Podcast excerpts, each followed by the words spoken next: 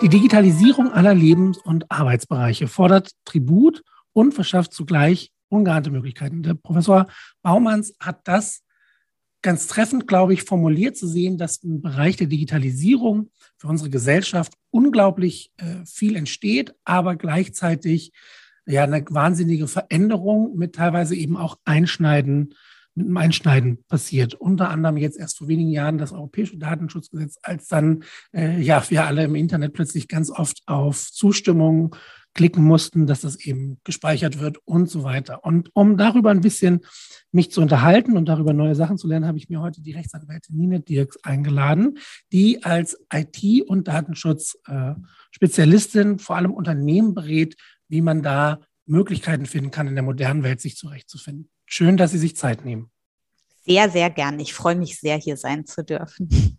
Vielen Dank. Vielleicht starten wir mal äh, im Großen und so dieser Bereich Datenschutz. Wie nähert man sich dem aus rechtlicher Perspektive? Ich meine, das ist ja auch manches wahrscheinlich immer noch einigermaßen neu. Das ist ja noch gar nicht so lange letztlich mit dem Internet verknüpft. Und da würde ich gerne mal Ihre Perspektive zuerst wahrnehmen formuliere es mal so, dass es aus Ihrer Perspektive noch nicht so lange da ist und noch nicht so neu ist, ist sehr, sehr, sehr verständlich, weil die meisten Menschen davon erst um 2018 gehört haben, äh, ungefähr drei Tage vor Ende Mai, als es ja nie so, die DSGVO, die Datenschutzgrundverordnung kommt und alle Unternehmen und alle Menschen müssen sterben, weil dieser Datenschutz jetzt alles verhindern wird. Tatsächlich ist es so, dass die DSGVO dann erst Geltung erlangt hat. In Kraft ist sie schon seit 2016. Aber damit äh, ist die Geschichte, äh, beginnt die Geschichte gar nicht erst, sondern es gab selbstverständlich auch schon vorher ähm, Datenschutzgesetze. Das Bundesdatenschutzgesetz ist schon viel, viel älter. Und ähm, gerade was das Internet betrifft, gab es ähm, da auch schon das TMG. Und äh, daher kannten die meisten Leute das auch schon. Da gab es ja immer schon so Datenschutzerklärungen, auch schon vor der DSGVO. DSGVO. Der Unterschied ist, weswegen das jetzt ins Bewusstsein tritt oder getreten ist, von auf einer viel, viel breiteren Ebene, ähm, ist einfach, dass mit einmal ähm, echte Sanktionen im Raum stehen oder standen seit oder seit dem Zeitpunkt halt eben stehen. Und das heißt, das Unternehmen, erstens das Unternehmen äh, von Behörden ähm, erhebliche Bußgelder verhängt bekommen, wenn sie sich nicht verhängt bekommen können, wenn sie sich nicht an das Gesetz halten. Aber auch, dass jeder einzelne Betroffene ganz konkrete Rechte bekommen hat, nämlich zu erfahren, hey, wie verarbeitet ihr denn, liebe Unternehmen, äh, liebe Verantwortliche, das ist der Sprech der DSGVO, liebe Verantwortliche, wie verarbeitet ihr denn eigentlich meine Daten? Was macht ihr denn mit denen? Aha, wieso habt ihr die denn noch? Die müsst ihr jetzt aber mal ganz schnell alle löschen oder A, alle haben, dass ihr die ähm, mir so gibt, dass ich sie direkt Anbieter B geben kann und mit denen ein Vertragsverhältnis eingehen kann. Aber auch oh, aha, so und so behandelt ihr meine Daten, ähm, das ist aber rechtswidrig, ich verlange jetzt Schadenersatz dafür als Betroffener. Das sind alles neue, ähm, erst eine neue Rechtslage, ähm, die hat dazu führt, dass die Unternehmen gezwungen sind, sich mehr mit dem Datenschutz auseinanderzusetzen, was meines Erachtens grundsätzlich sehr, sehr, sehr, sehr gut ist. Ähm, wie ja der Eingangssatz schon war, wir leben nun mal jetzt in einer hochdigitalisierten Welt. Und da ist es durchaus wichtig zu wissen und Einfluss darauf nehmen zu können, wie werden denn eigentlich Daten von mir verarbeitet. Ähm, aber wir wissen alle, wenn das völlig außer Kontrolle gerät, sozusagen, dann können halt Schattendatenbanken aufgebaut werden, Profile angelegt werden, ähm, die nicht mehr durchschaubar sind und man auch nicht mehr weiß, wer reicht die eigentlich an wen durch. Das wäre vielleicht jetzt mal so als grober Einstieg, wie man sich dem nähern könnte. Wenn ich mich jetzt ähm, als Unternehmen darauf besonders einstellen möchte und Sie beraten die Unternehmen dahin, wie groß ist die, dieser Aufwand, der Wandel, der da tatsächlich stattfindet, wenn ich jetzt mich den gegebenen Verordnungen und Gesetzen anpassen will? Klassische Juristenantwort, kommt drauf an. Wenn man schon vorher nach dem BDSG gearbeitet hat und halbwegs Ordnung im Laden gehalten hat, ähm, dann ist die Hürde, die man überspringen muss, eine sehr kleine. Weil die Anforderungen sich in Deutschland gar nicht so sehr geändert haben zur vorgehenden Rechtslage. Muss man sich so vorstellen, ähm, Unternehmen unterliegen ja auch steuerrechtlichen Verpflichtungen und müssen Steuern zahlen. Und ähm, wenn ein Unternehmen halt die ganze Zeit schon seine ganzen Belege immer ordentlich gesammelt hat und, und das ordentlich abgeheftet hat und das regelmäßig dem Steuerberater hat zukommen lassen, dann ist es überhaupt nicht dramatisch, wenn da irgendeine neue Regelung irgendwo kommt. Und dann arbeitet man halt mit der. Wenn man aber sowieso irgendwie die letzten Jahre das Prinzip Schuhkarton äh, favorisiert hat und selbst gar keinen Überblick mehr über seine Eingaben, Ausgaben und die Verwendungen hat, ähm, dann dauert es halt Grund da reinzubekommen in die ganze Angelegenheit. Und so ähnlich ist es, äh, ist es eben einfach im Datenschutz auch wenn ich halt erstmalig mir eine Übersicht darüber verschaffe, was eigentlich für Daten bei mir im Unternehmen verarbeitet werden, ähm, an welchen Stellen, zu welchen Zwecken, anfange, mir da zu überlegen, welche Gründe gibt es denn dafür, dass ich diese Daten verarbeite, weil ich brauche immer eine Rechtsgrundlage, einen Rechtsgrund, um die verarbeiten zu dürfen. Ähm, ja, dann habe ich halt erstmal doch ein bisschen Arbeit da. Aber ich gebe den Unternehmen auch immer mit, ähm, das ist erstmal, ähm, klingt es nach viel Arbeit und viel Aufwand, aber man darf das gar nicht nur unter datenschutzrechtlichen Gesichtspunkten betrachten, sondern es ist auch in Eigeninteresse, da einmal aufzuräumen. Denn auch Fragen der Datensicherheit spielen eine Rolle. Auch das kann ich ich erst alles eben bewerten, wenn ich mir mal einen Überblick verschafft habe, wo, welche Daten verarbeite ich wo und womit, unter welchen Sicherheitsaspekten zum Beispiel. Ähm, und ich muss das eigentlich eher als ähm, unternehmensinterne Prozessanalyse sehen, um dann auch sagen zu können, wo kann ich dann entsprechende Prozesse vielleicht auch beenden, weil sie inzwischen überflüssig sind, wo kann ich sie verbessern. Sie haben jetzt angesprochen, dass Sie es ja absolut unterstützen, dass Unternehmen sich da noch mehr mit auseinandersetzen. Können Sie vielleicht ein konkretes rechtliches Beispiel bringen, wo Sie sagen, das ist sehr positiv, was die Verordnung quasi von den Unternehmen verlangt? Naja, das betrifft halt sozusagen ähm, alle Bereiche. Also nehmen wir mal, nehmen wir mal den Bereich Datensicherheit. Ich muss halt nach Artikel 32 DSGVO dafür Sorge tragen, je nachdem, wie sensibel die Daten sind, jetzt untechnisch gesprochen, ja, ähm, dass die halt ähm, äh, gut abgesichert sind, dass da nicht einfach Dritte drauf zugreifen können, dass die nicht einfach aus Versehen frei im Internet verfügbar zum Beispiel rumliegen. Ähm, dafür muss ich sogenannte technische und organisatorische Maßnahmen ergreifen. Äh, davon mag man sich jetzt gegängelt fühlen. Ähm, auf der anderen Seite ist es so, wir lesen täglich äh, in, Zei in Zeitungen, äh, Internetmagazinen etc. pp. in den Medien davon, dass Unternehmen XY einem Ransomware-Angriff unterlegen hat. Das Unternehmen bei Unternehmen XY ein Datenleak war und so und so viele Datensätze ähm, abgezogen worden sind. Das sind ja alles äh, Probleme, die ein Unternehmen dann hat, die nicht in erster Linie daraus bestehen, dass dann eine Datenschutzbehörde ankommt und sagt, na, das war jetzt aber ganz schön schlecht, dafür kriegen Sie jetzt ein Bußgeld verhängt, weil Sie hier äh, nicht rechtskonform gearbeitet haben, sondern ich habe einen Vertrauensverlust gegenüber meinen Kunden, ja, die vielleicht sagen, oh Gott, da gehe ich halt eben nicht mehr wieder hin. Ähm, ich habe gegebenenfalls das Problem, dass mein ganzes Unternehmen für mehrere Tage bis Wochen, all diese Fälle hatte schon gegeben, lahmgelegt worden ist, weil zum Beispiel Beispiel meine Prozessmanagement-Software nicht mehr funktioniert aufgrund dieses Angriffs. Ähm, ich kann keine Bestellungen mehr abfertigen etc. pp. Also das sind halt alles so Fragestellungen, die sich Unternehmen halt eben dann auch mal mal stellen müssen.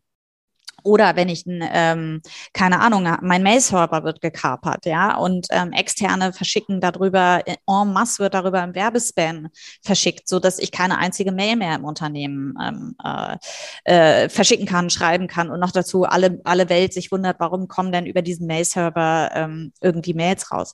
Das sind alles so ein paar plastische Beispiele, in denen man sieht, okay, es, es, es geht nicht darum, ein bürokratisches Monster mit der DSGVO zu befriedigen.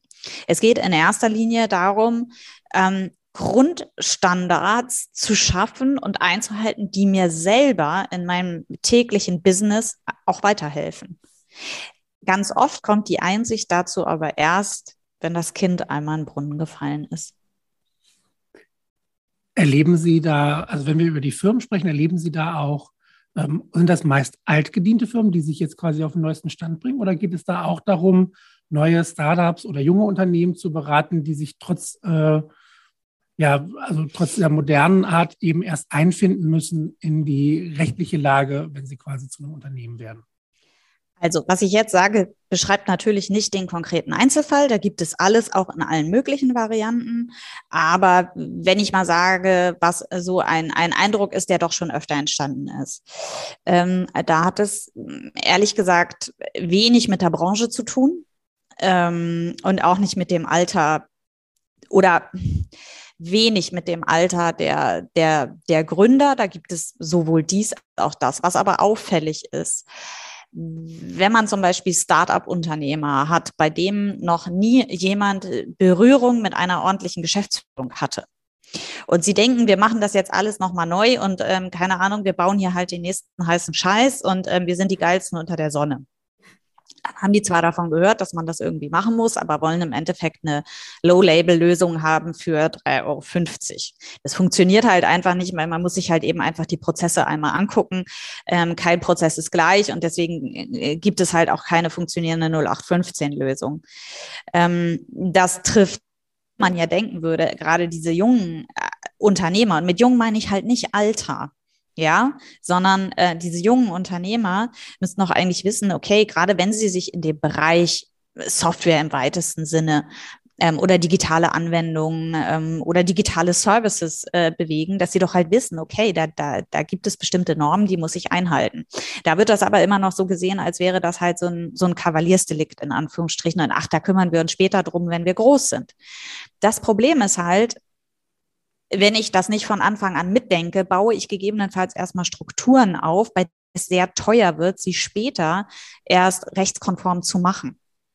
Also ich, ist das verständlich? Kann man dem folgen, wenn ich das so sage? Also wenn ich die Strukturen erstmal in die falsche Richtung baue, dann wird es viel, viel teurer, das nachher wieder umzubauen. Ähm, ganz anders ist das hingegen in der Regel, wenn man, ähm, wenn man Gründer zum Beispiel hat, die schon sehr lange eigentlich Business betreiben und machen. Also sei es, dass sie vorher irgendwo Geschäftsführer waren und das schon lange gemacht haben oder hochrangige Manager und die vielleicht schon ein, zwei Mal in ihrem Leben erlebt haben, dass es Sinn macht, ähm, auf Berater zu hören und sei es steuerlicher Art, sei es unternehmensberatungstechnischer Art oder eben rechtlicher Art und halt eben sagen, okay, ähm, wir müssen hier halt gute Grundlagen schaffen. Und wenn ich all das sage, dann rede ich auch nicht darüber, man hört ja ganz oft, dass gerade Datenschutz und die DSGVO ähm, sozusagen Business-Verhinderungsgesetze sind, die die ähm, das Unternehmen wahnsinnig schwer machen. Also muss man sagen, wahnsinnig viel von dem, was halt so im Umlauf ist, ähm, was auch in Medien kolportiert wird, ähm, was man dann halt mitbekommt, hat wenig mit dem Gesetz an sich zu tun. Ich habe einen ganz tollen Kollegen, äh, Tim Bibitool heißt er, der twitterte ähm, vor einigen Monaten sehr treffend, naja, wenn alle einfach mal auf den Wortlaut der DSGVO gucken würden und den ähm, halbwegs lebens im normalen Rahmen ausleben würden, auslegen würden, dann hätten wir etliche Probleme weniger. Und genauso ist es auch. Es ist halt, es ist halt eben auch noch ein relativ junges Gesetz, deswegen treiben da natürlich das eine oder andere Gericht irgendwelche Stilblüten. Ähm, aber im Großen und Ganzen kann man dem Ganzen auch sehr pragmatisch äh, begegnen, ohne dass es halt ein Bürokratiemonster hoch 98 ist, das im Unternehmen umzusetzen. Darüber Jetzt habe ich wieder wahnsinnig viel geredet. Ne? Habe ich Ihre Frage überhaupt beantwortet? Ich, hab, ich habe das Gefühl, dass Sie Nein, ja, das, das schon. Äh, ich hatte das letztens auch. Ich, Sie sind ja die Expertin, dafür habe ich Sie ja eingeladen, dass Sie äh, sprechen. Ich würde jetzt aber gerne ähm, noch darauf eingehen, Sie ähm, haben ja auch ein, Sie betreiben ja auch einen Online-Blog, in dem Sie mhm. durchaus ähm, rechtliche Phänomene und so weiter erklären. Ist das ein Stück weit für Sie auch eine Antwort darauf, dass nicht nur Unternehmen, sondern eben auch äh, natürlich Personen im rechtlichen Sinne und Menschen sich einfach von sich aus mehr informieren? Also ich glaube zum Beispiel, dass wenn ich jetzt äh, was neu gründe und dann diese Fehlstrukturen entwickle, wie Sie es angesprochen haben, dass es vielleicht auch ein bisschen damit zusammenhängt, das ist halt sehr abstrakt. Also ich gehörte vor zehn Jahren auch noch dazu, dass ich gesagt habe, naja, wenn meine Daten halt weitergetragen werden, ich habe ja nichts zu verbergen. Mhm. Und ich glaube, dass das bei vielen immer noch ein, ein Problem ist, sich die, die Konsequenzen vielleicht auch vorzustellen. Und jetzt habe ich irgendwie zwei Sachen. Das erste wäre die Konsequenzen. Das andere würde mich aber interessieren, die, der Hintergrund, den Blog, dass Sie eben auch Leuten das zur Verfügung stellen und sich da fachmännisch äußern. Äh, ja, dabei habe ich aber auch da, also das mache ich ja schon sehr, sehr lange, auch länger als es die DSGVO gibt. Das mache ich ja schon zehn Jahre lang. Und ähm, die Motivation war tatsächlich, ähm, das Recht dem Laien näher zu bringen. Nicht dem Verbraucher, sondern dem, dem Laien. Sprich, ich habe ähm, während meines Studiums schon immer nebenbei in der ähm, Hamburger Medien- und PR-Branche gearbeitet, um mir halt mein Studium zu finanzieren. Und dabei ganz oft gemerkt, dass ähm, sozusagen die, die Juristen bei Projekten immer nur als die Verhinderer betrachtet worden sind. Ähm, die fragt man halt, wenn es unbedingt sein muss, ganz am Schluss und dann sagen die, so geht das nicht. Und dann habe ich mich immer gefragt, okay, woran liegt denn das? Irgendwie verstehen sich diese beiden beiden Berufsgruppen. Ich sage jetzt mal, keine Ahnung, Marketingmanager, PR-Manager, also die, die sich halt äh, Kommunikationskampagnen, Marketingkampagnen, neue Produkte, neue Services ausdenken, Produktmanager. Und Juristen ja scheinbar nicht. Woran liegt denn das? Okay, oft sind Juristen einfach wahnsinnig schlecht da drin, ähm, ihre eigentliche Aufgabe äh, zu leisten, nämlich zu übersetzen zwischen Recht und Praxis. Das ist meines Erachtens eine ganz, ganz wichtige Aufgabe, genau wie Ärzte. Ja, ich gehe zum Arzt, ich will eine Auskunft haben, was mit mir los ist. Und wenn der sich nur in irgendwelchen Fachbegriffen ergießt, dann habe ich zwar vielleicht fünf Minuten Monolog gehört, weiß aber immer noch nicht, was, was ich jetzt eigentlich machen soll ähm, und was mit mir los ist. Und genau diese Übersetzungsleistung müssen Juristen halt auch ähm, leisten. Dazu gehört, dass mir, dass ich ein Verständnis dafür haben muss, was will denn mein Gegenüber eigentlich von mir als Geschäftsmodell oder, oder was ist seine Idee dahinter? Ich muss das grundlegend verstehen. Und dann muss ich ihm von Anfang an nicht sagen, nicht geht, sondern ich muss mit an Lösungen arbeiten und sagen, auf welche Art und Weise kann es denn funktionieren? Und das wiederum funktioniert ja halt eben auch nur, wenn ich den Juristen frühzeitig ein. Ich habe das immer so gesagt, also gerade weil ich halt in dieser Online-Welt ähm, relativ früh, relativ viel mit drin war, habe ich immer den Vergleich gezogen. Hört mal zu, wenn ihr ein Online-Projekt macht, eine Software aufbauen wollt, was auch immer, ihr fragt doch als erstes ähm, den Software-Ingenieur, äh, den ITler, was auch immer, geht denn das? Können wir das so machen? Und der wird sofort sagen, ja, entweder kein Problem, kann man so machen oder, ah, nee, hier, das wird echt schwierig, das zu programmieren und so umzusetzen, wie du dir das vorstellst. Es geht aus den und den Gründen nicht. Aber vielleicht können wir das so und so machen. So. Und genauso muss halt die Rechtsberatung von Anfang an dabei sein bei solchen Projekten, um halt eben sagen zu können, hey, das ist eine super Idee, aber aus den und den Gründen kann das rechtlich so nicht umgesetzt werden. Auch hier wieder genau, wie ich das eben bei den Unternehmensprozessen schon geschildert habe im Zug auf den Datenschutz. Wenn ich von Anfang an den Juristen kurz mit dazu hole und sage, hey, kannst du uns sagen, in welche Richtung das geht, vermeide ich zum Beispiel, dass wahnsinnig viel Geld dafür ausgegeben wird, irgendeine Software hinzustellen, bei dem dann, oder eine Kampagne oder was auch immer, bei dem am Ende ein Jurist sagt, wenn alles fertig ist, wenn wahnsinnig viel Geld ausgegeben werden soll und wenn eigentlich auf Go gedrückt werden, also ausgegeben worden ist und eigentlich auf Go gedrückt werden soll, dass der dann sagt, ja, so geht das aber nicht. So, weil da muss nochmal alles neu gemacht werden. Und meine Idee hinter dem Blog, um auf die konkrete Frage zurückzukommen, war halt zu sagen, okay, diesen Mariannengraben des Missverständnisses, den versuche ich mal durch Beiträge zu juristischen Themen zuzugießen. Und zwar dahingehend, dass ich die zwar auf fachlich hohem Niveau inhaltlich schreibe, aber so verständlich, dass eben ein je nachdem, welches Gebiet und welche Fragen da zur Verfügung stehen, dass eben ein Produktmanager das verstehen kann, dass ein Geschäftsführer das leicht nachvollziehen kann. Ähm, oder vielleicht auch der Justiziar, der, ähm, keine Ahnung, eigentlich Baurecht macht in erster Linie, weil er in einem Baukonzern tätig ist. Aber jetzt vielleicht eine Wettbewerb, also damals vor allem noch eine wettbewerbsrechtliche Frage hat oder eben eine IT-rechtliche oder datenschutzrechtliche Frage. Und dann sagen kann, ah, okay, naja, gut, okay, ah, das, jetzt habe ich das auch verstanden und dann eben noch, noch weiterkommt. Ähm, das, an, an diesen Personenkreis hat sich mein Blog schon immer gerichtet und tut es das bis heute, auch wenn wir im Moment nur sehr wenig zum Bloggen kommen. Das kann ich mir vorstellen, dass da äh, viel zu tun ist. Sie haben jetzt äh, die Online-Welt schon angesprochen und ich würde quasi, wenn wir das Zitat vom Beginn noch aufgreifen, sagen, da ging es ja um Lebens- und Arbeitsbereiche. Wir haben jetzt sehr viel über die Unternehmen und deren Herausforderungen gesprochen. Mhm. Sie selbst sind sehr viel, nicht nur im Blog, sondern auch in den sozialen Medien unterwegs. Wie nimmt man das als Expertin für Datenschutz und IT-Recht auf, wenn man so sowas wie Twitter? Ist das eine Chance, notwendiges Übel? Also Nee, also Twitter würde ich sagen, ist, ein, wenn einem das Medium liegt, ein, ein ganz eine ganz große Chance und ein ganz, ganz großartiges äh, Medium der schnellen Informationsbeschaffung, der schnellen Schaffung von neuen Ansprechpartnern und Kommunikationswegen. Ähm, also ich schätze dieses Medium sehr. Ich bin da nun bekanntermaßen auch extrem viel unterwegs. Ähm, ich weiß nicht, der Suchtfaktor von Twitter ist vielleicht ähm, gefährlich, aber äh, da mögen sich äh, Menschen zu äußern, die sich besser damit auskennen als ich. Ähm, genau. Ansonsten bin ich gar nicht mehr viel unter. Also ich habe schon seit Ewigkeiten keinen ähm, Facebook-Account mehr. Ähm, es schlummert irgendwo ein Instagram-Account, den ich aber ehrlich gesagt nur eingerichtet habe, wenn ich da mal für Mandanten äh, was nachgucken muss. Also der ist quasi genauso inaktiv wie ähm, äh, etwaige Facebook-Accounts, die man mal kurz aufmacht, um irgendwas nachzugucken, um sie dann wieder zu schließen. Ähm, und äh, ja, dann bin ich natürlich bei LinkedIn angemeldet. Auch da poste ich aber kaum, sondern, sondern benutze das. Früher auch Xing, das aber jetzt eher nicht mehr. Ähm, benutze das aber sozusagen als Kontaktdatenbank wirklich mit meinen Business-Netzwerken, bin da aber auch niemand, der da groß postet und habe ansonsten ähm, meinen Blog eben auch äh, dafür genutzt, um ja, um die Dinge, die ich sagen will, beruflicher Art halt eben auch verbreiten zu können.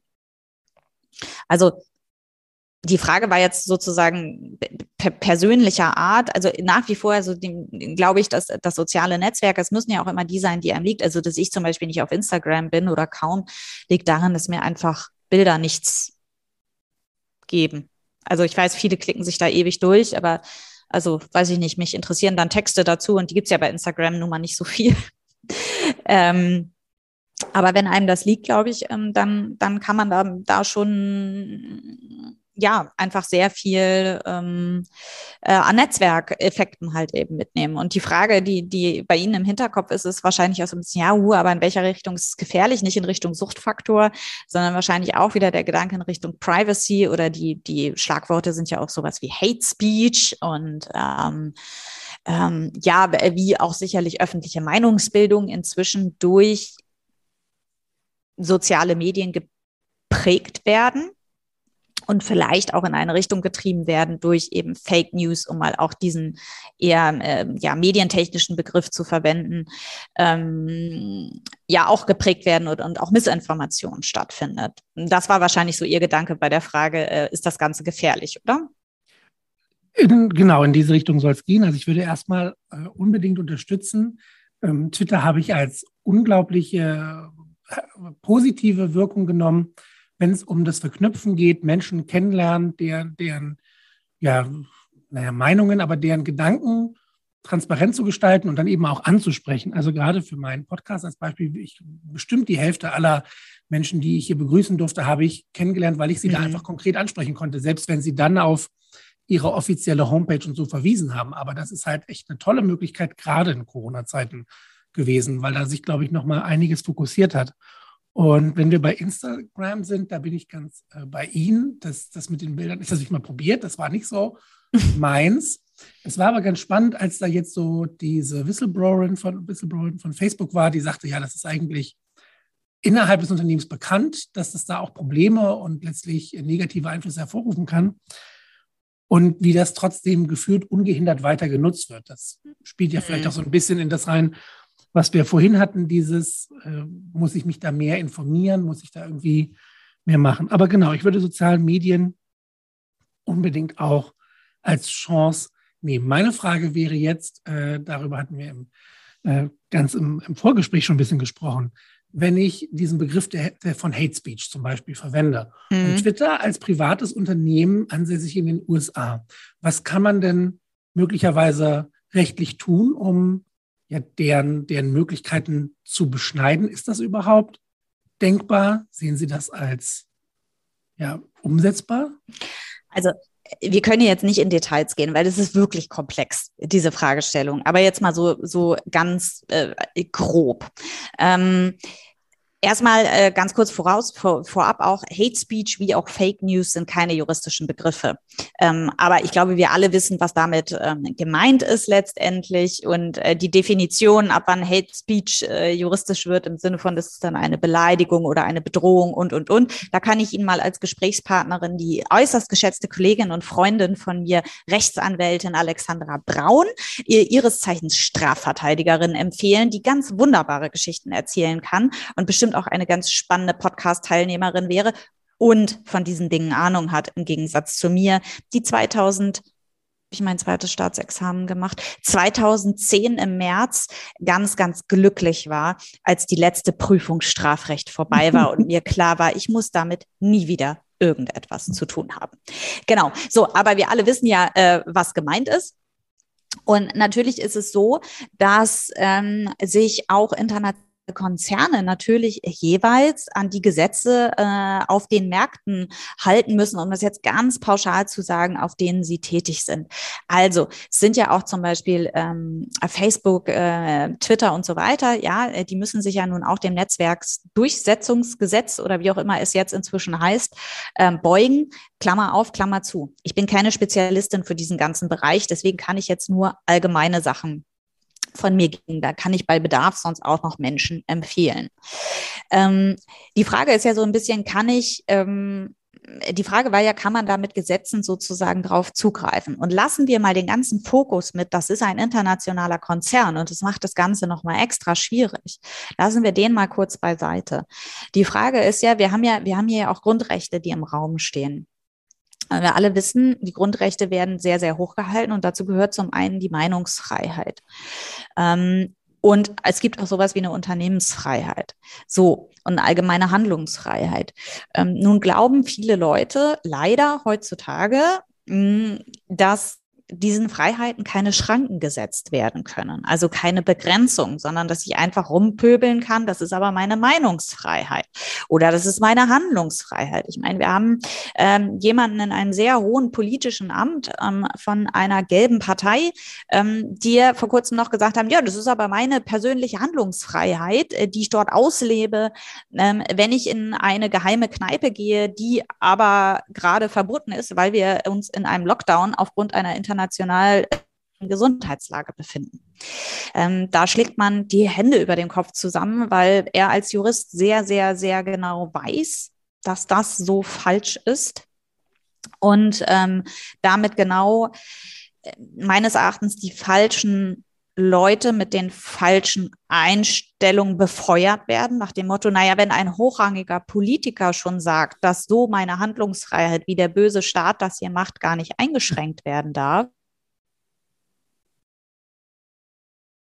alte Satz, meine Freiheit endet dort, wo ich die anderer belästige, einschränke, verletze. Sprich, ich darf natürlich ähm, sagen und meinen, was ich will, aber ich darf eben andere damit nicht verletzen. So, und das Problem ist halt die Frage, die sich halt stellt bei diesen Internetgiganten und bei diesen sozialen Plattformen, das hatten wir ja früher einfach nicht, dass jeder was sagen kann. Ja, früher war das so, klar konnte jeder einen Leserbrief an eine Zeitung schreiben, aber da ging es halt schon nochmal um die Frage, welcher dieser Leserbriefe wird dann jetzt eigentlich gedruckt? Und wenn da einer nur rumgepöbelt hat und, und, und alle Welt damit beleidigt hat, dann ist der sicherlich nicht abgedruckt worden. Jetzt steht es halt erstmal in diesem Netz, es ist für alle frei zugänglich.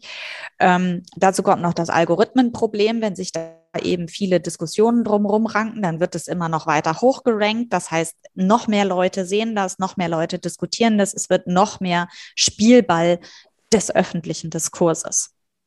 Ähm, und nun stellt sich aber die Frage, na ja, wer soll denn jetzt sozusagen und auf welche Art und Weise äh, wollen wir das denn begrenzen? Können müssen, sollen wir jetzt eigentlich das, was eigentlich, was eigentlich der Staat tun muss, nämlich sagen, du, stopp, hier gehst du zu weit, das darfst du so nicht sagen. Ähm, das muss ja eigentlich geprüft werden durch äh, Polizei beziehungsweise respektive Staatsanwaltschaft beziehungsweise respektive am Ende des Tages ein Gericht. War das jetzt, war das jetzt noch eine zulässige Meinungsäußerung oder war das etwas, äh, was zum Beispiel strafrechtlich relevant ist und deswegen so nicht hätte geäußert werden dürfen an der Stelle? Und da haben wir eben das Problem zu sagen, sollen das jetzt Unternehmen übernehmen? Fragezeichen. Weil der Staat kann das eigentlich nicht mehr handeln. Und eigentlich ist es doch auch Aufgabe der Unternehmen, dass sowas auf ihren eigenen Plattformen nicht überhand nimmt. Und da merkt man schon, wenn man so mal darüber redet und so mit dem Kopf, also so, so den Blick darauf wirkt, dass das irgendwie ein ungutes Gefühl auch hinterlässt, zu sagen, okay, etwas, was hoheitliche Aufgabe ist, soll jetzt bis zu einem gewissen Grad von privaten Unternehmen ausgeführt werden. Weil das kann ja auch schnell den, den, den, den Gegenschlag haben. Okay, dann unterbinden die alles. ja, und treffen vielleicht auch Fehlentscheidungen. Also gerade das erlebt man ja zum Beispiel auf Twitter auch ganz, ganz oft. Ähm, dann werden mit einmal Accounts gesperrt, wo jeder normalsterbliche Mensch eigentlich sagt, das war klar erkennbare Ironie zum Beispiel. Und die Leute müssen dann darum kämpfen, dass ihre Accounts freigeschaltet werden. Auf der anderen Seite ist es so, dass glasklare Volksverhetzung, ähm, ja, rassistische Beleidigungen von klaren Troll, Schwurbler, Nazi-Accounts ähm, einfach immer durch, äh, durchgelaufen also oder oder weiter durchlassen. Aber es ist halt eben einfach sehr sehr schwierig. Wie bringt man diese Unternehmen dazu, ähm, diese Aufgabe wahrzunehmen. Ist das überhaupt, ist das überhaupt mit dem vereinbar, dass wir eben Private dafür, äh, dafür einsetzen, für hoheitliche Aufgaben? Das nächste ist, äh, wenn Sie das ausfüllen, wie sollen Sie das ausfüllen? Wie muss das gemacht werden? Ähm, und was tun wir vor allem, wenn sie es nicht ordentlich machen? Was, was sind denn da dann die Sanktionen oder die Möglichkeiten, die wieder in die Spur zu bekommen, um das so mal zu formulieren? Das ist die eine Seite des, des ich nenne es jetzt mal eben Hate Speech Problems. Und dann kommt ja das nächste Problem, mit dem wir ja im Moment sehr stark zu kämpfen haben. Ich nehme das jetzt mal unter dem Schlagwort Fake News. Also, dass eben beispielsweise gesagt wird, ähm, die meisten Leute, die auf Intensivstationen liegen, sind geimpfte Personen. Das ist falsch. Das wissen wir alle. Außer Frau Weidel, die dann behauptet, es gäbe dazu irgendwelche äh, Statistiken des Statistischen Bundesamtes, die dann sagen, nee, ist überhaupt nicht. Ähm, aber ansonsten wissen wir das so der Normalverständige weiß das inzwischen. Ähm, nur jetzt stelle man sich vor, man be bewegt sich mittlerweile ja in einer Welt, in der die Aufnahme von öffentlich-rechtlichen oder linearen ähm, ähm, äh, Informationssendungen nicht mehr automatisch erfolgt. Früher war es so, es lief halt der Fernseher oder es lief halt ein Radio. Und selbst wenn ich mir RTL 2 angeguckt habe oder irgendein Privatsender im Radio, der hauptsächlich Musik spielt, spätestens zur vollen Stunde im Radio kommt eine, eine kurze News-Übersicht. Ähm, die äh, qualitativ vielleicht unterschiedlich sein mag, aber doch noch von, von, von eben der Idee, dass wir informieren, sachlich die Öffentlichkeit getragen ist. Das äh, passiert heutzutage nicht mehr. Ähm, heutzutage wird sich viel informiert ausschließlich über ähm, ja eben nicht lineares, ähm, sondern On-Demand-Medien. Das heißt, ich kann mir dann halt irgendwas auf YouTube angucken ähm, oder ich bekomme eben reingespült über einen Facebook-Post. Ja, Mensch, hier hat jetzt Professor Bhakti ähm, äh, die neuesten ähm, Informationen zur aktuellen Corona-Lage gepostet. Und wir wissen alle, wie diese Algorithmen funktionieren. Je mehr ich da davon anklicke, je mehr ähm, bekomme ich davon angezeigt.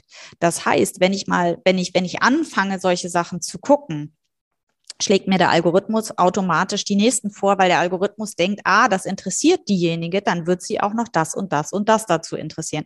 Das heißt, die Person ist sozusagen, ist, ist dragged into the rabbit hole, wenn man das, wenn man das so will. Man wird da so langsam mit reingezogen und befindet sich irgendwann in einem Kosmos, der nur noch daraus besteht.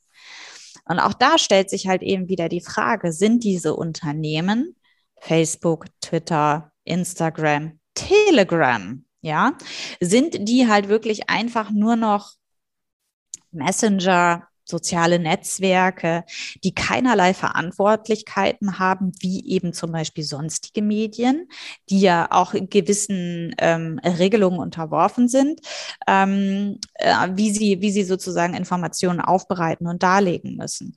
Und da sind wir genau an dieser, an dieser Fragestellung halt eben wieder dran. Ähm, und wir sehen, vorhin hatten Sie das ja, glaube ich, auch schon angesprochen, ähm, dass man aus eben weiß intern in diesen Netzwerken, in diesen Unternehmen wie bei Facebook, dass da wohl eine Menge schief läuft, aber Clicks are selling oder Klicks spülen Geld rein.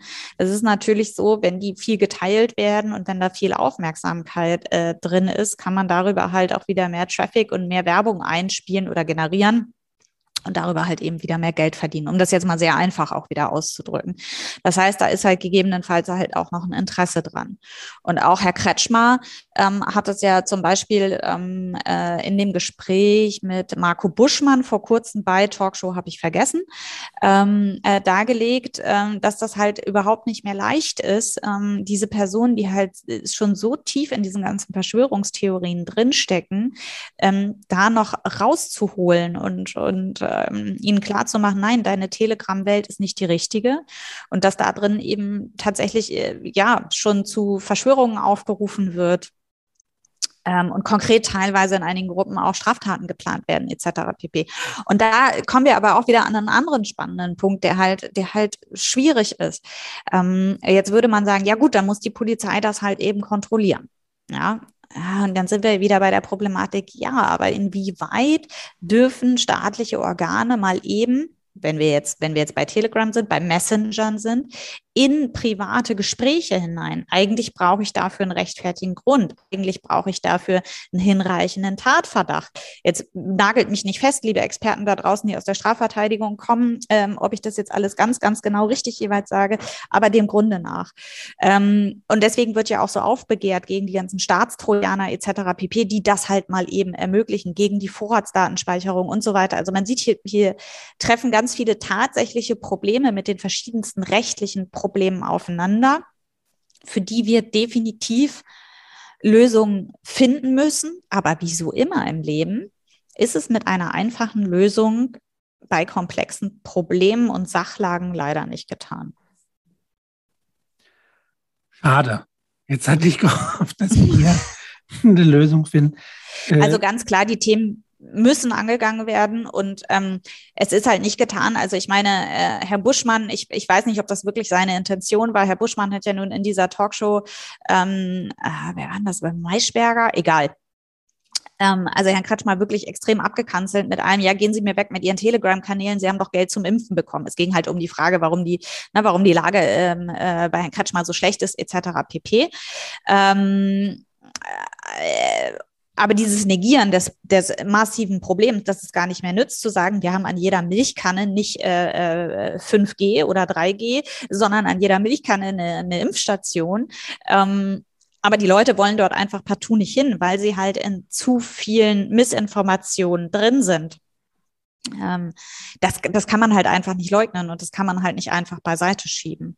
Das ist, glaube ich, ganz, ganz wichtig. Und ich sehe auch noch einen weiteren Punkt, wo wir gerade da, der geht auch mehr ins, in, nicht rein juristisch, sondern, sondern, sondern politisch beziehungsweise zielt auf die Presse als äh, ja sogenannte vierte Gewalt im Staat auch ein. Ich finde auch, dass die Medien insgesamt, ähm, also ich nenne, sag mal die klassischen Medien, ähm, in den letzten zwei bis vier bis fünf, sechs Jahre wirklich große Fehler gemacht haben. Also ich ärgere mich jeden Tag schwarz, wenn ich zum Beispiel, ähm, äh, keine Ahnung, auch vom WDR oder ähm, anderen öffentlichen rechtlichen Sendern eine Kachel in einem sozialen Netzwerk sehe, ähm, wo steht, äh, ja, Ministerin hm, hm, hm, hat jetzt äh, meinetwegen Gebauer Maskenpflicht an Schulen aufgehoben, das ist ja nicht mehr notwendig. Und dann wird es, wird es in dieser Pandemie, an der klar ist, dass jeder Mensch dieses Virus überträgt und übertragen kann. Und dass all dieses von wegen Kinder sind untereinander nicht ansteckend und Kinder infizieren sich nicht und Kinder werden niemals nie schwer krank. Ähm, indem das alles nicht in einen, also indem, indem das nicht in einen Kontext gesetzt wird. Also mir fehlt, mir fehlt sozusagen, also natürlich, Medien sollen auch einfach nur berichten, aber das entbindet doch nicht davon, ähm, das in, in, ein, in den Kontext von Tatsachen zu setzen. Und das passiert mir ehrlich gesagt auch viel zu wenig. Genauso, dass wenn man irgendwelche Politiker interviewt, ähm, die dem rechten Spektrum zuzuordnen sind oder solche ähm, äh, ja, Statements äußern, die dem dann zuzuordnen sind. Stichwort Werteunion, dass dann dass da dann kein Widerspruch kommt. Und Widerspruch heißt ja nicht, dass ich mich als, als Journalist ähm, positionieren muss und sagen muss, also ich habe aber das rote Parteibuch, ich bin eigentlich Sozialdemokrat oder ich bin Liberaler und wie kommen Sie nur dazu, das zu sagen? Sondern es geht ja einfach darum, durch kritisches Hinterfragen ähm, äh, deutlich zu machen, dass diese Position, die dort gerade geäußert wird, bedenkenswert ist. Ähm, und kritisch zu betrachten ist und nicht einfach nur so, so, aha, das ist ja interessant, nächster Punkt. Also ich finde, da ähm, müssen sich auch die, muss sich auch die vierte Gewalt ähm, ganz, ganz vielen kritischen, kritischen Fragen stellen. Also nicht nur, nicht nur im, im juristischen Bereich haben wir meines Erachtens dort ähm, offene Flanken und Probleme, die, Klammer auf, bis zu einem gewissen Grad auch verständlich sind, weil das Recht kann immer erstmal nur auf neue Entwicklungen ähm, äh, reagieren. Und äh, da gilt es so wie in der Pandemie auch. Man müsste theoretisch natürlich schnell vor die Lage kommen, aber ähm, das braucht gerade im Recht dann doch oft noch einige Zeit. Ich nutze den Moment jetzt gleich, um erstens kann ich darauf verweisen, dass äh, die Strafanwältin Alexandra Braun auch schon zu Gast war bei meinem Podcast. Oh, ähm, verdammt, Entschuldigung. Das ist überhaupt nicht schlimm. Das ist eine ideale Möglichkeit, darauf stimmt, zu verweisen. Stimmt, aber stimmt. Hatten Sie mir das geschrieben oder hatte mir das jemand Glaube anders gesagt also oder glaub, Sie? Also ich hätte auf jeden Fall, nehme ich die äh, Frau Braun immer gerne als, als Beispiel, weil das eben wirklich sehr, sehr nicht nur eine spannende Unterhaltung war. Wir haben da darüber gesprochen, äh, inwiefern äh, Dickpics online verschickt, ob da, inwiefern das zu Pornografie zählt. Da haben wir ah, sehen Sie, und dann laden Sie sie nochmal zur Hate Speech ein. Das mache ich. Oh, das wäre natürlich ein super spannendes. Und das Zweite, äh, auch zum Thema Journalismus und Medien, das ist mir auch persönlich äh, unfassbar wichtig, den Punkt, den Sie angesprochen haben, dieses in Kontext setzen.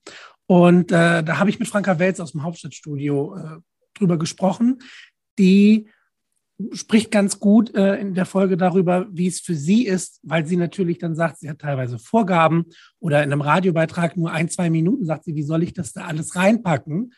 Und äh, auch da geht es darum. Und jetzt ähm, sind wir schon so weit zeitlich fortgeschritten. Aber eine Sache würde ich gerne noch mit aufgreifen. Dieses politische Aktivsein ist etwas, was ich gerade als Politiklehrer äh, gerne in der Gesellschaft sehe. Aber jetzt würde ich noch dazu von Ihnen gern wissen, ähm, ist das ein Nachteil in der Berufswelt? Gibt es da Leute, die sagen, so aktiv und dann im Sinne von auf der anderen Seite stehen, dass sie da Mandanten verlieren oder eben äh, Konfliktpotenzial hervorrufen? Also, ähm, ich, also für mich kann ich sagen, nein. Ähm, ganz einfach, ähm, ich glaube, also ich bin ja sehr öffentlich und ich meine, ähm, wer irgendwie, keine Ahnung, Datenschutz und Anwalt und was weiß ich, googelt und da irgendwie Bedürfnisse hat ähm, und tatsächlich auf diesem Weg einen Anwalt sucht, der sieht auch sehr schnell, wie ich mich äußere. Und wenn demjenigen oder derjenigen das nicht passt, dann wird er oder sie vermutlich bei mir gar nicht erst anrufen oder keine E-Mail schreiben. Ähm, und auf der anderen Seite ähm, ist es auch so, wir nehmen, das ist so, das klingt jetzt irgendwie vielleicht arrogant oder blöd oder irgendwas, aber das ist halt einfach so, wir sind hier in der Kanzlei extrem hoch spezialisiert und wir lehnen sowieso mehr Mandate ab, als wir annehmen können, einfach rein zeitlich. Ähm, und von daher habe ich, ich habe noch nie erlebt und ich glaube, das wird auch nicht passieren, dass mir jemand sagt, also wegen ihrer politischen Meinung würde ich sie ja nie beauftragen. Also ja, dass irgendwelche Trolle mal irgendwelche oder oder oder möchte gern Trolle äh, auf Twitter irgendwie schreiben, so jemand wie sie würde ich ja nie beauftragen und sie sind ja das allerletzte, naja, mein Gott, geschenkt. Also ähm, äh, nein, äh, sie, du würden mich auch nie beauftragen, weil ehrlich gesagt da gibt es auch überhaupt gar keinen, keinen, keinen Mandantenstamm ähm, oder, oder kein, keine Übereinstimmung mit meinem Mandantenstamm. Ähm, so, und ich habe eher das, ähm, es ist eher umgekehrt, dass viele meiner Mandanten ähm, mir in persönlichen Gesprächen auch sagen, dass sie das, dass sie das gut finden. So, und ähm, ehrlich gesagt, ich wüsste jetzt auch nicht, was das eine mit dem, mit dem anderen zu tun hat. Und ich sage auch immer, ich also klar, ich bin, bin da vielleicht in meiner politischen Ansprache sehr aktiv, aber ähm, alles, was ich und, und auch sehr kritisch und auch laut ähm, und vielleicht auch wütend manchmal. Aber ich glaube, dass ich mich im Ton vergreife äh, gegenüber einzelnen Protagonisten, wird mir zumindest nachgesagt, passiert nicht. Ähm, und ich bewege mich ja mit meinen Meinungsäußerungen oder mit der politischen Meinung auch im demokratischen Spektrum. Ich glaube, etwas ganz anderes wäre es, wenn ich jetzt äh, links- oder rechtsradikal wäre. Ähm, äh, dann wäre das sicherlich schwierig. Aber ich hätte auch kein Verständnis für jemanden, der irgendwie sagt, na ja, also ähm, äh, sie, als Anwältin beauftrage ich nicht, weil sie eine politische Meinung haben. Also es hat ja jeder Mensch eine politische Meinung. So. Also von daher, nein, kann ich für mich nicht sagen. Ich weiß aber, dass andere Kollegen sich da zurückhalten auch, ähm, weil sie diese Befürchtungen tragen und haben. Andere wiederum, ich kenne auch zahlreiche andere, die sich sehr deutlich politisch äußern. Das mag vielleicht aber auch daran liegen, dass das alles eher Menschen sind, die so wie ich ich überlege gerade in ihren eigenen Kanzleien, in ihren eigenen von ihnen selbst gegründeten Kanzleien sitzen. Da ist das natürlich auch, wer soll mir denn sagen, dass ich das nicht tun soll? Also ich meine, ich habe ja auch einen freien Beruf ergriffen, um mir nicht irgendwas sagen lassen zu müssen was ich zu tun und zu lassen habe, so ein bisschen. Ähm, das mag anders sein, wenn ich ein junger Associate bin in einer vielleicht auch konservativen Kanzlei, ähm, die mehrere ältere Partner hat, die sagen, oh ja, aber puh, also wir sind ja auch immer mit dem lokalen CDU-Vorstand und dies, das, jenes vielleicht und da macht man das so nicht. Ja, mag sein, da wäre ich zum Beispiel dann auch falsch. Ja, also wenn das, das wäre dann, das wäre nicht, nicht die Kanzlei, in der ich irgendwie länger bleiben würde oder, oder in die ich reinpassen würde einfach. Ähm, von daher nein, das kann ich nicht behaupten. Sicherlich, es gibt sicherlich viele Menschen, die mich aufgrund meiner äh, kommunikativen politischen Aktivitäten, insbesondere auf Twitter, für ähm, äh, doof halten, für, für blöd, für arrogant, für unter aller Sau, für Schlimmeres. Bestimmt. Aber dass mir das geschäftlich geschadet hat, kann ich jetzt nicht sagen. Dann bleibt mir zum Abschluss nur noch eine Frage, das hatte ich auch schon. Also nee, jetzt muss ich noch einen wichtigen Satz hinterher sagen, wenn ich darf. Ich eine, finde es den können Sie lange, können Sie lang vor. ähm, ich finde es ganz, ganz traurig, wenn sich Menschen nicht politisch äußern. Nochmal, wir reden hier ja nur über politische Äußerungen im Rahmen des demokratischen Meinungsspektrums. Und da darf, soll und kann auch mit harten und direkten Bandagen gekämpft werden. Im Rahmen eines eines immer noch freundlichen Umgangs. Und ich finde das ganz, ganz traurig, wenn Menschen das nicht machen oder machen können, weil sie Angst davor haben, berufliche Nachteile davon zu haben. Weil das sollte und dürfte ja eigentlich wirklich nicht sein. Und ich habe auch einen Kollegen, der, der eine sehr andere Meinung Welte bezeichnen sich gegenseitig immer unter Kollegen, also nicht einen Arbeitskollegen, einen anderen Anwalt, ähm, der würde eine sehr konträre Meinung mir gegenüber äh, vertritt. Aber das ist genauso richtig und wichtig. Ich reg mich ganz oft über seine Meinungsäußerungen persönlich auf, aber die sind auch alle nicht, nicht falsch in dem Sinne. Also ich wünsche mir, dass sich jeder ähm, traut oder, oder jeder, jed, ich würde mir wünschen, dass sich viel mehr Menschen am politischen Diskurs beteiligen. Ähm, gerade gerne auch auf so Plattformen wie Twitter, da ähm, wirklich viele Politiker äh, und Politikberater dort auch mitlesen. Und ähm, es mag sein, dass ein oder zwei Politikerinnen dort ähm, äh, nur sozusagen eigentlich von ihren ähm, äh, Beratern ähm, geführte Accounts haben, aber sehr, sehr, sehr, sehr viele äh, Politiker und politische Berater ähm, haben dort sehr aktive Accounts, mit denen sie auch selber arbeiten und reingucken. Ähm, naja, und wenn es nicht Twitter ist, ähm, dann würde ich mir wünschen, dass das, ähm, dass sich jeder in, in, in seinem Rahmen ähm, äh, politisch engagiert und sei es nur zum Beispiel auch äh, mal eine Diskussion mit einem Freund nicht zu scheuen, der, ähm, der eine andere Ansicht hat und dem klar zu sagen, warum und mit welchen Gründen diese Ansicht falsch ist. Ich glaube, es findet insgesamt zu wenig Diskurs in der, in der Sache statt. Das ist vielleicht auch noch ein Punkt. Es findet viel Meinung statt. Aber Meinung muss ja begründet werden. Also ich kann ja eine Meinung haben, aber ich kann zum Beispiel eben nicht ich kann nicht, ich kann nicht sagen, ich finde, die Tatsache ist falsch. Ähm, das, das, das geht auch so durcheinander. Es wird zu wenig differenziert. Es wird, ähm, es wird zu wenig mit Tatsachen gearbeitet. Ich kann mir immer nur auf, auf, auf der Basis von Fakten und Tatsachen eine Meinung bilden. Ich kann zum Beispiel sagen, ich finde, es ist kalt draußen. Äh, jemand anders kann sagen, ich finde, es ist überhaupt nicht kalt draußen. Darüber kann man streiten. Da kann man unterschiedlicher Meinung sein. Aber wenn es acht Grad draußen sind, sind es acht Grad Celsius. Und damit muss ich arbeiten. Und das ist etwas, was mir, was mir zu viel untergeht im, im kleinen Diskurs, im großen politischen Diskurs ähm, und in den Medien. Da passt ganz gut vor zwei Wochen die Folge, da hatte ich Julian Feldmann vom NDR und da ging es darum, das Thema Rechtsextremismus und wie man damit umgehen kann. Und er hat auch darauf verwiesen, dass in den Recherchen sich deutlich gezeigt hat, dass äh, beim Attentäter von äh, Walter Lübcke, mhm. dass sich im Umfeld einfach sehr lange nicht dagegen geäußert wurde, dass die menschenverachtenden mhm. Äußerungen des späteren äh, Täters eben unbeantwortet blieben. Und dass er gesagt hat, er würde immer daran appellieren, auch im kleinen Kreis, dass, wenn wir darüber reden, was kann man machen, zu wieder, naja, die eigene Meinung zu vertreten, in Diskurs zu treten, selbst wenn es eben mal müßig ist und vielleicht auch frustrierend. Das ist letztlich mhm. auch etwas, was wir aushalten müssen, was Sie gesagt haben. Dann, es ist auch mal okay, äh, wütend über was zu sein, solange ich das quasi dann einordnen kann.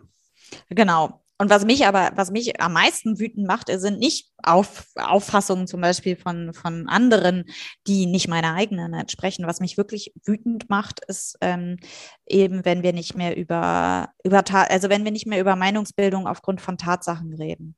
Also ähm, nehmen wir eben die Pandemielage. Es ist ähm, es ist schon so, so lange bekannt und, und sicher erforscht, dass Kinder sich infizieren und das Virus selbstverständlich weitertragen. Und äh, wenn dann immer noch eine Politik auf, auf äh, Basis von mal Erstannahmen aus Mai 2020 äh, betrieben wird, dann macht mich das wirklich wütend, weil ich mich auch für, für dumm verkauft empfinde oder fühle. Oder auch, ähm, wenn wir das jetzt hatten, dass sich jetzt wieder Leute hingestellt, also führende Politiker hin haben. Also diese vierte Welle, das konnte ja keiner wissen.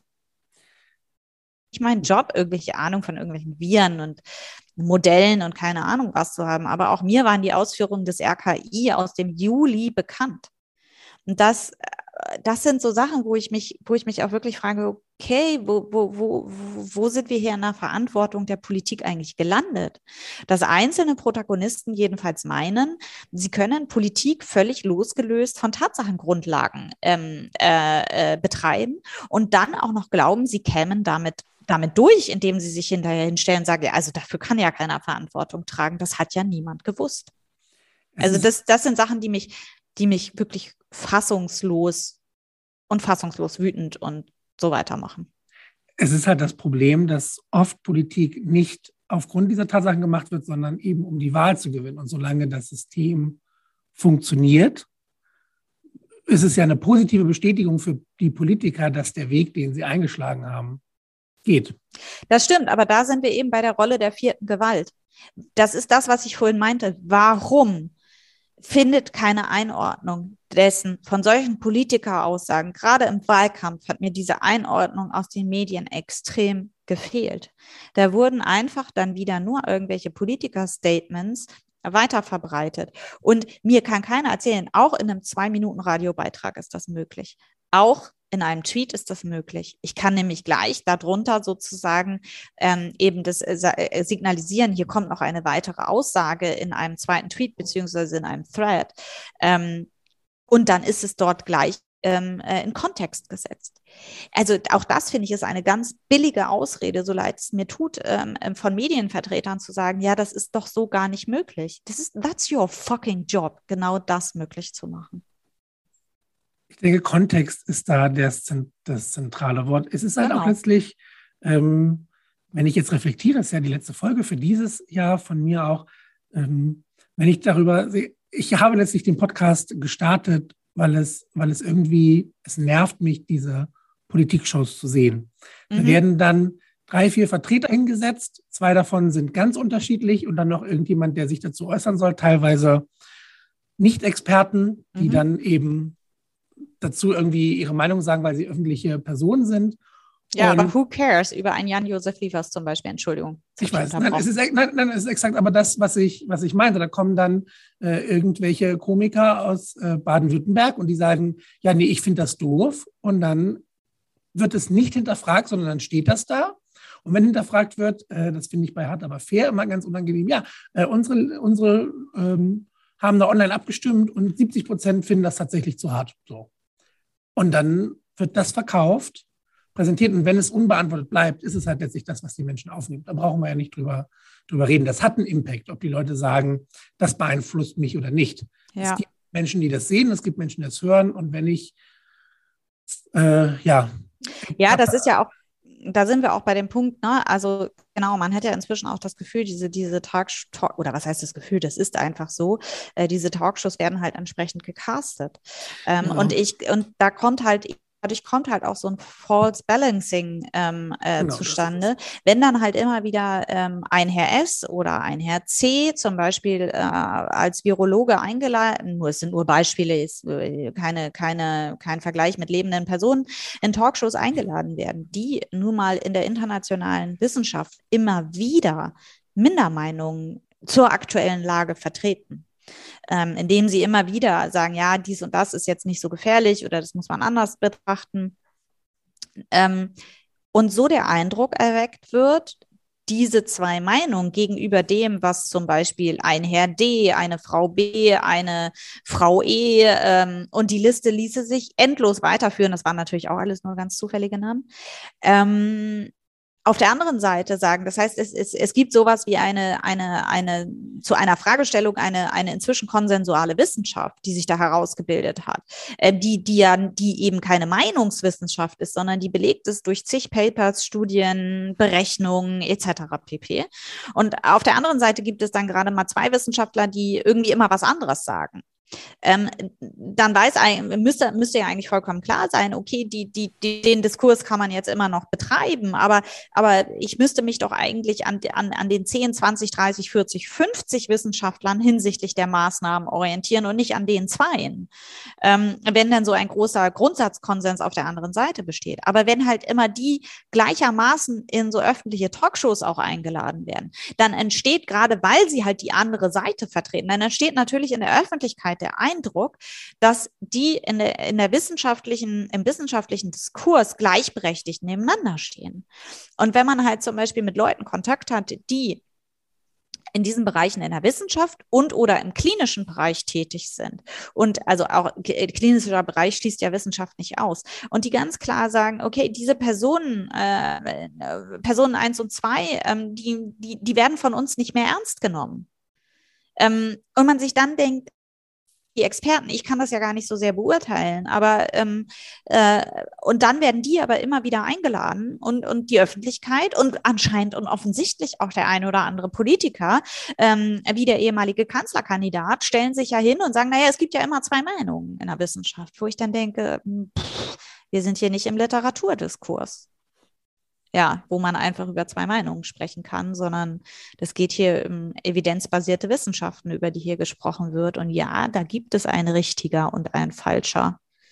Und da kann man nicht einfach sagen, es interessiert mich nicht, was die sagen. Und ich nehme nur die Meinung in Anführungsstrichen, die mir jetzt besser in meine politische Agenda bracht. Und das halte ich für ganz, ganz gefährlich. Und ähm, äh, ich halte das in jeglichem Bereich für gefährlich.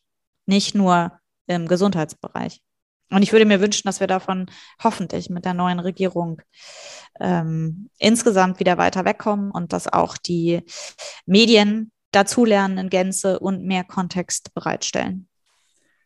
Mit diesem Wunsch können wir uns, glaube ich, für heute äh, verabschieden. Mir bleibt nur übrig, tausend Dank zu sagen, dass Sie Ihre Expertenmeinung und letztlich auch die persönliche äh, politische Meinung präsentiert haben. Denn letztlich, um das nochmal aufzugreifen, abschließend, äh, wir sind alle eben nicht, wir sind gesellschaftliche Wesen und dazu gehört ja. eben auch eine Einstellung zum, zur Politik und eben nicht nur die berufliche Funktionalität. Genau. Ja, vielen Dank äh, für die Zeit. Mal ähm, gucken, wenn das veröffentlicht wird, wie viele äh, Menschen ähm, ja, dann entgegnen werden, dass das ja, man das ja alles so überhaupt nicht äh, sehen kann. Darüber diskutiere ich dann sehr gerne, solange keine Beschimpfungen erfolgen und man in einem sachlichen Diskurs bleibt. Zum Abschluss auf Ihrer Homepage äh, verkünden Sie schon, dass äh, asketisches Leben gar nicht alles ist, wenn man so viel Arbeit und politisches Engagement einbringt. Und da empfehlen Sie ein Riesling, aber bei der politischen Speisekarte geht es ja auch ums Essen. Und jetzt würde ich gerne noch von Ihnen einen Tipp für äh, was Leckeres zum Essen bekommen. Bitte. Einen, einen Tipp, ach, es gibt doch so viele tolle Sachen. Also wenn Vielleicht es darum, auch zwei. Ich esse ja auch gerne. Also, wenn es darum gerne koche, wenn ich, wenn ich Zeit habe und ähm, Freunde da sind ähm, und man gemütlich geimpft und getestet äh, zusammensitzt, ähm, dann sehr gerne Schmorgerichte. Also so ein gutes selbstgemachtes Gulasch oder ähm, eine lange gezogene Kartoffelsuppe. Immer sehr wichtig, dass das am Tag davor angesetzt ja, worden ist und erst am anders. nächsten Tag gegessen wird. Das ist, ähm, also ne, wenn jetzt Sommer wäre, würde ich Ihnen wahrscheinlich eine andere Antwort geben. Aber äh, wir sind jetzt hier nur mal im Winter und kurz vor Weihnachten und da, da müssen es äh, Gulascheintöpfe und, und Kartoffelsuppen sein. Was wäre es im Sommer? Äh, Im Sommer wäre es eher ähm, draußen auf der Terrasse sitzen, den Grill anschmeißen und zum Beispiel Scampi in einer Nektarinen-Chili-Marinade, äh, die in einer Auflaufform auf den Grill kommt, äh, Zucchini mit Mozzarella überbacken mhm. Mm, ähm, und ein gutes äh, Rumsteak. Oh ja. Dazu Salat und Baguette. Okay, das ist ja, und das probiere ich nächstes Jahr aus auf der Terrasse. ja, das wären so die Sommertipps. Und damit sind wir fertig mit der politischen Speisekarte. Dankeschön.